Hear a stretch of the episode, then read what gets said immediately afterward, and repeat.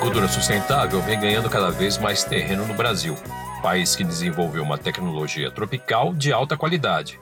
Mas tem muita gente que ainda não percebeu que é possível produzir e ter lucro respeitando a natureza. Eu sou Carlos Raíces. E eu sou Bruno Blecher.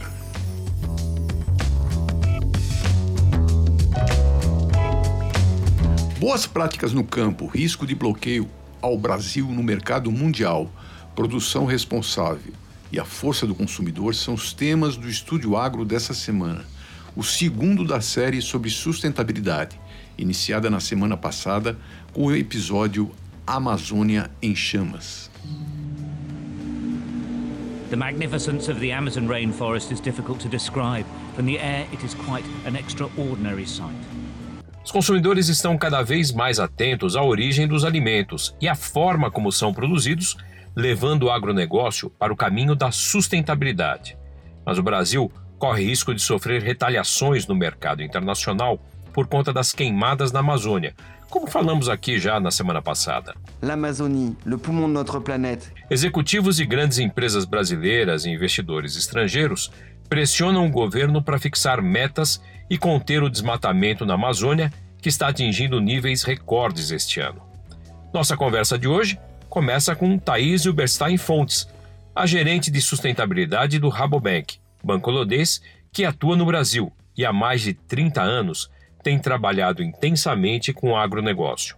As chamadas finanças verdes vêm crescendo no mundo inteiro e aqui também, mas o Brasil pode perder uma boa fatia desses recursos se não reduzir os impactos ambientais da produção. Thaís, qual é o impacto para a economia e para o país se os investidores internacionais cortarem esses financiamentos? o, investidor ele tem total liberdade de escolher para onde ele quer mandar o recurso dele, né? Então essas questões ambientais e climáticas, quando a gente é, vê o que, que isso pode acarretar, tem um impacto muito grande. Quando a gente fala de agronegócio, por exemplo, qual vai ser o impacto das mudanças climáticas num médio e longo prazo na, na produção? Né? Então esse investidor ele tem que ter uma, um conforto de saber que o recurso dele está sendo destinado para ações que vão mitigar é, esse tipo de, de risco lá no futuro, né? Ou, ou, médio, curto prazo, muitas vezes também. O impacto disso é, é claro que esses recursos são muito importantes para o Brasil. E mais do que investimento em desmatamento, né, que atrelar esse, esse investimento a possíveis riscos de desmatamento, eu acho que a visão tem que ser um pouco diferente a visão tem que ser que esses investimentos eles podem ser feitos exatamente para o contrário, para reduzir o desmatamento. A gente já está tendo problemas para colocar produto lá fora? Olha, inclusive numa declaração do presidente da ABAG é, no jornal, ele cita que um produtor de maçã tava, parou de exportar para o país que ele estava, era a União Europeia, parou de exportar maçã para lá por por essas questões e está tendo que achar novos mercados. É, e eu acho que faz sentido. É, o, o, mercado é quem, quem, dita as regras, Carlos, é, é, quem vai ajudar a gente, inclusive, a acabar com esse desmatamento. Uhum. Se não fosse essa pressão desses bancos, se não fosse a pressão é, da mídia, dificilmente a gente teria hoje determinado uma moratória, digamos assim, de 120 dias sem queimada. Então faz parte do consumidor, né, do mercado como consumidor, dizer o que realmente quer. Também quero entrar nessa conversa, Thaís. Como usar esses recursos para reduzir o desmatamento? O que a gente vê muito são soluções financeiras que têm aí como um dos objetivos o desenvolvimento sustentável, atrelar um financiamento a uma evolução, a um desenvolvimento a um próximo passo da empresa. Isso é comum a gente ver. Uhum. Né? Então, é, é, é, cada vez mais a gente poder atrelar esses recursos financeiros a iniciativas, a, a melhoria do desempenho dessas empresas e produtores no quesito socioambiental. E nos diga uma coisa: o produtor pode tomar recursos para transformar a sua produção para um sistema mais sustentável? Hoje a gente sabe que não precisa mais desmatar metade da pastagem brasileira tá, tem algum estágio de, de degradação e ela pode se tornar muito mais produtiva. Ou seja, um produtor de soja não precisa desmatar para produzir soja, ele pode é, migrar para essas áreas já abertas. Não precisa mais desmatar absolutamente nada. Mas como é que eu convenço esse produtor a não fazer o desmatamento? É, a gente aqui na cidade vai lá no supermercado, compra o alimento. Como é que foi feito esse alimento? Qual é todo o trabalho que aquele produtor rural tem? E qual é a motivação que ele tem hoje para não desmatar aquela área? Então, é, a gente tem que pensar em soluções para esses produtores, seja ele via um financiamento diferenciado, um recurso diferenciado porque ele preserva mais do que a legislação exige, é, e não só em preservação, mas a gente tem muitos produtores fazendo a transição da agricultura para uma agricultura mais sustentável. Ele pega um, um, uma pastagem degradada e transforma essa pastagem numa área produtiva, num sistema agroflorestal, num sistema de integração que tem vários benefícios, e ele poderia ter um ganho, por exemplo, de créditos de carbono com essas, é, essas é, transformações. A Thaís está aqui comentando sobre incentivos dados à produção sustentável.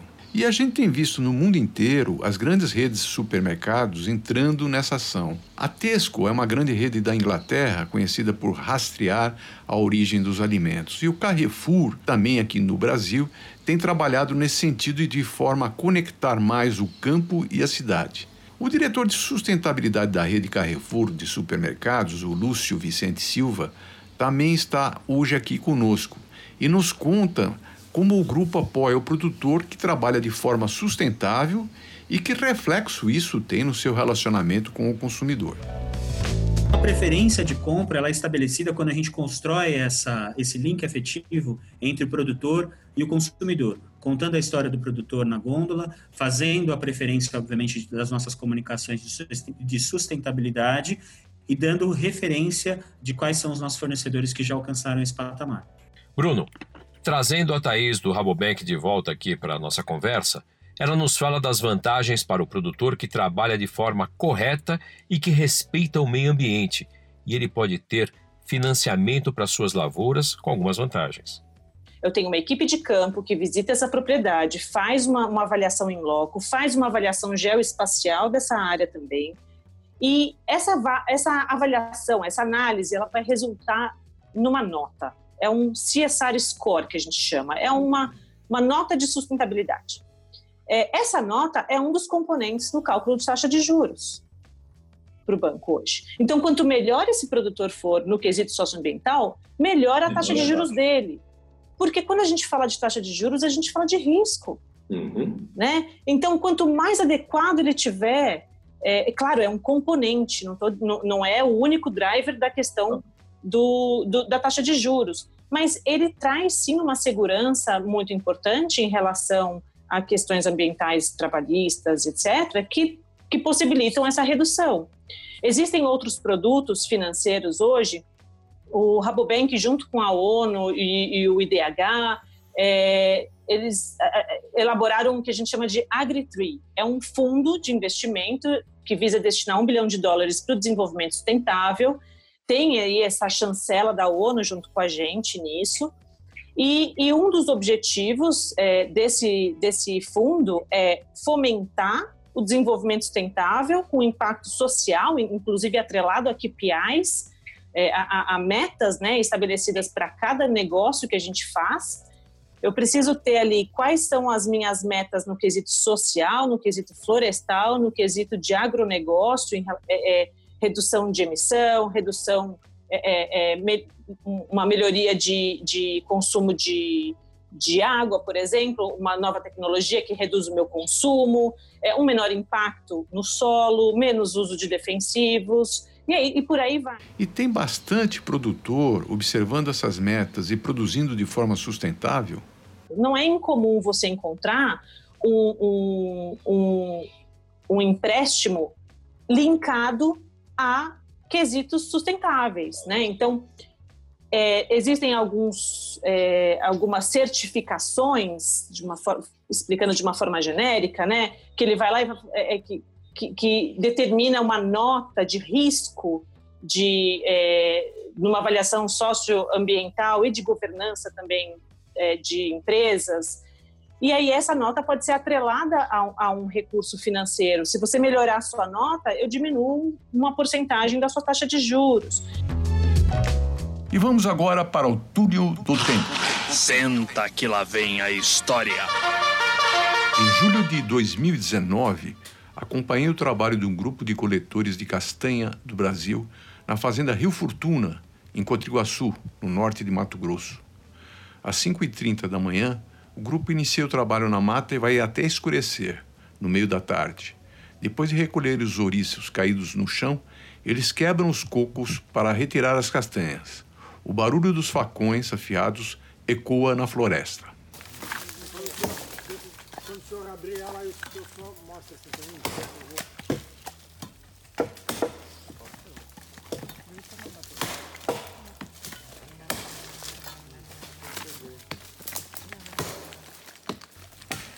Os coletores são todos pequenos agricultores de um assentamento de Quatriguaçu e fazem parte de uma associação.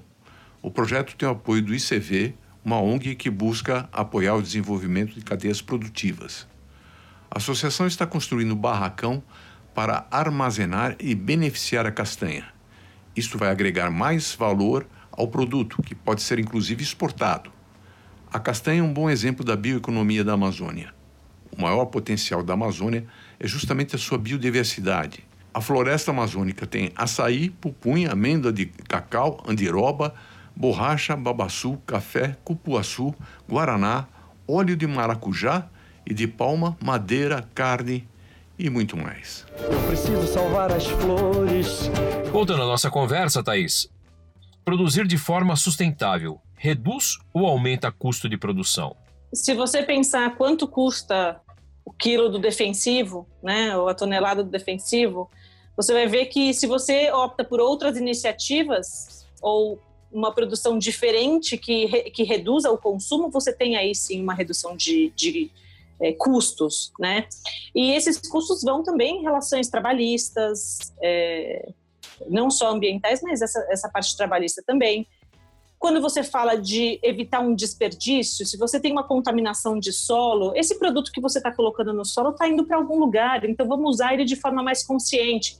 E o Brasil ele já é muito avançado nisso, Carlos. Então a gente tem agricultura de precisão, a gente tem várias ferramentas é, é, é de, de tecnologia que ajudam o produtor a usar os recursos de uma forma mais inteligente, reduzindo o impacto, inclusive, né?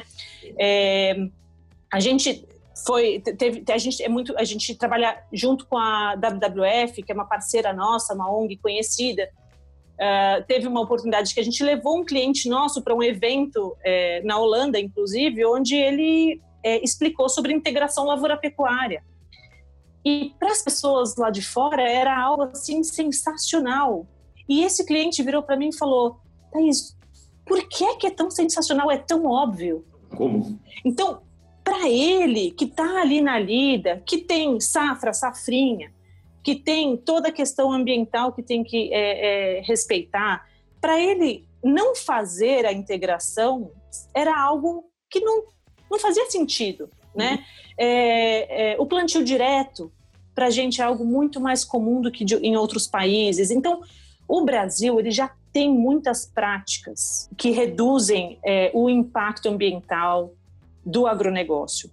Garantir a origem está ficando cada vez mais importante. A Cargill, uma das maiores traders do mundo, já anunciou que vai fazer o rastreamento de toda a soja que compra no Brasil. E a gente poderia estar muito mais avançado porque a gente tem tecnologia para isso. É verdade, estamos muito avançados na tecnologia de produção sustentável e podemos fazer mais. Podemos também divulgar mais as boas práticas de produção que preservam o meio ambiente, desenvolvidas por pesquisadores e produtores brasileiros. Quem joga um papel importante é o consumidor, ele tem um poder que desconhece. Vamos colocar de volta aqui na nossa conversa o Lúcio do Carrefour. Lúcio, como, é, como vocês trabalham com o consumidor que decide por alimentos saudáveis? Há uma diversidade de opções para o cliente. Então a gente tem que pensar o seguinte: é muito difícil, pensando num, numa rotina de, de, de, pessoas que trabalham, estudam e têm que fazer a própria comida, é muito difícil você ter opções o tempo inteiro de alimentação saudável, tendo que fazer sua comida todos os dias. Então, vai ter momentos na sua rotina que você vai ter que comer uma lasanha congelada. Então, a alimentação saudável, crescendo na sua dieta, ela vai beneficiar você e o planeta, fato, por várias questões. Né? E a questão do industrial, ele não é descartado, porque você também tem outras aplicações dele dentro do processo de consumo, né?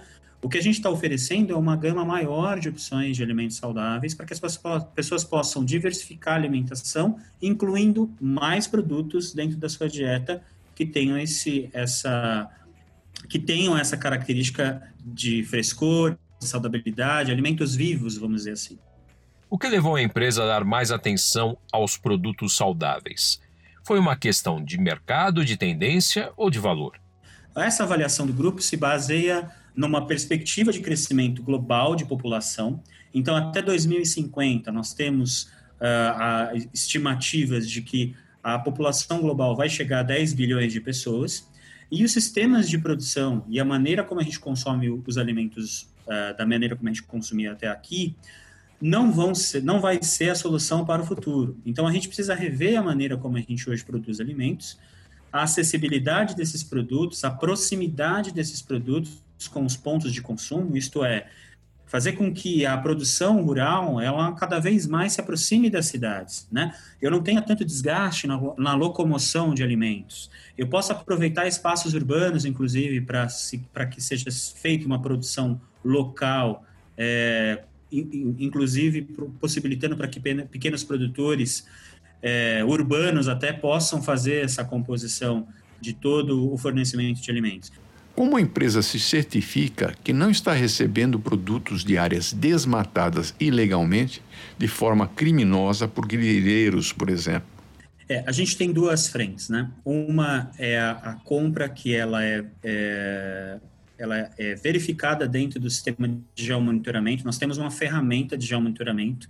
Inclusive, arrisco dizer que nós somos o único varejista com uma ferramenta própria para fazer a dupla checagem, isto é, o que o frigorífico vende para mim, eu coloco também na minha ferramenta para verificar se essa compra vem de uma fazenda com problema.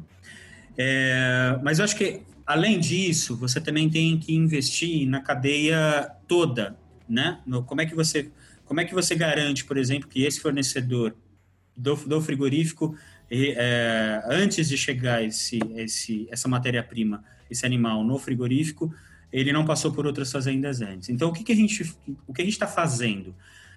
De maneira inédita, inclusive no Brasil, a gente investiu num projeto lá no Vale do Juruena com o IDH, que é uma ONG holandesa, para investir em pequenos produtores de bezerros. Então, esse projeto ele é uma iniciativa do Carrefour que ajuda a não só a construir uma base de, é, de conhecimento para pequenos produtores, que são mais vulneráveis sobre o aspecto de manejo de solo, de, te, de, de animal, é, tem dificuldades às vezes com questões fundiárias. Então esse projeto ele conta com vários parceiros que nos ajudam a profissionalizar e desenvolver esses produtores para o uso adequado da terra dele, para que ele siga inclusive todas as questões ligadas à parte de meio ambiente. E nós acreditamos muito que essa, esse investimento na cadeia produtiva ele é crucial para que a gente possa melhorar toda a cadeia. Então, o investimento do Carrefour nas primeiras, nos primeiros elos da pecuária nos garantem que a gente vai, obviamente, num prazo maior, construir uma cadeia que tenha não só rastreabilidade, mas também condições de é, influenciar positivamente essa produção. O Carrefour, disse o Lúcio, tem bloqueado imediatamente o fornecedor e o frigorífico quando alguma irregularidade na produção é verificada. Um outro ponto importante para observar, Raiz, é a questão do desperdício de alimentos. A gente no Brasil tem muita oferta e talvez por isso não preste tanta atenção a esse ponto. O Lúcio nos fala de um trabalho que eles têm realizado nesse sentido. A gente tem que pensar que o alimento ele é a maior joia que nós temos no planeta. O alimento ele deveria ser colocado no mesmo pedestal de que um diamante. Por quê? Porque ele usa recursos importantes para a sobrevivência do ser humano no planeta. Quando a gente fala sobre o aspecto de combate ao desperdício, a gente está falando de garantir que a gente faça uso daquilo que efetivamente é suficiente para o ser humano. A gente fala sobre combater todo tipo de qualquer de combate ao desperdício, sobre o aspecto de educação. Então, nós, o brasileiro, por exemplo, é, vive sobre abundância. Né? O que, que eu quero dizer isso? Quando você vai, por exemplo, no self-service, você tem uma gama de opções. Né? Isso não é um, algo que você vê em, em, diversos outros países, inclusive de primeiro mundo. Né? Países mais desenvolvidos, você tem poucas opções de cardápio. E o brasileiro, ele conta com isso é, historicamente. Nós temos essa questão da abundância. E com a abundância, você tem uma maior predisposição ao desperdício, porque você produz mais, as pessoas não vão consumir e vão perder.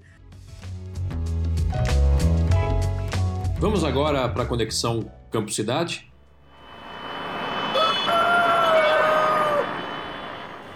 Grandes redes varejistas estão se preocupando cada vez mais por oferecer alimentos saudáveis e produzidos de forma sustentável. As grandes redes no mundo inteiro entenderam que os bons consumidores estão demandando mais esse tipo de alimento. O poder e a importância da entrada dessas redes são fundamentais para acelerar o processo de consumo consciente e com foco em produção sustentável. Preocupada com a origem do alimento, portanto, você, consumidor, é o elo fundamental desse processo. Ao exigir do seu supermercado que ele garanta a origem dos produtos, você movimenta toda a cadeia produtiva. O Estúdio Agro dessa semana vai ficando por aqui. Semana que vem tem mais conversa boa sobre agronegócios. E não deixe de nos seguir nas redes sociais. Estúdio Agro no LinkedIn e no Instagram, onde estamos com fotos sensacionais de fotógrafos do agro. O Estúdio Agro é comandado pelo Bruno Blecher e por mim, Carlos Raíces. Os trabalhos técnicos são do Vitor Santos. Repinta silvo, repinta roxo. Achega e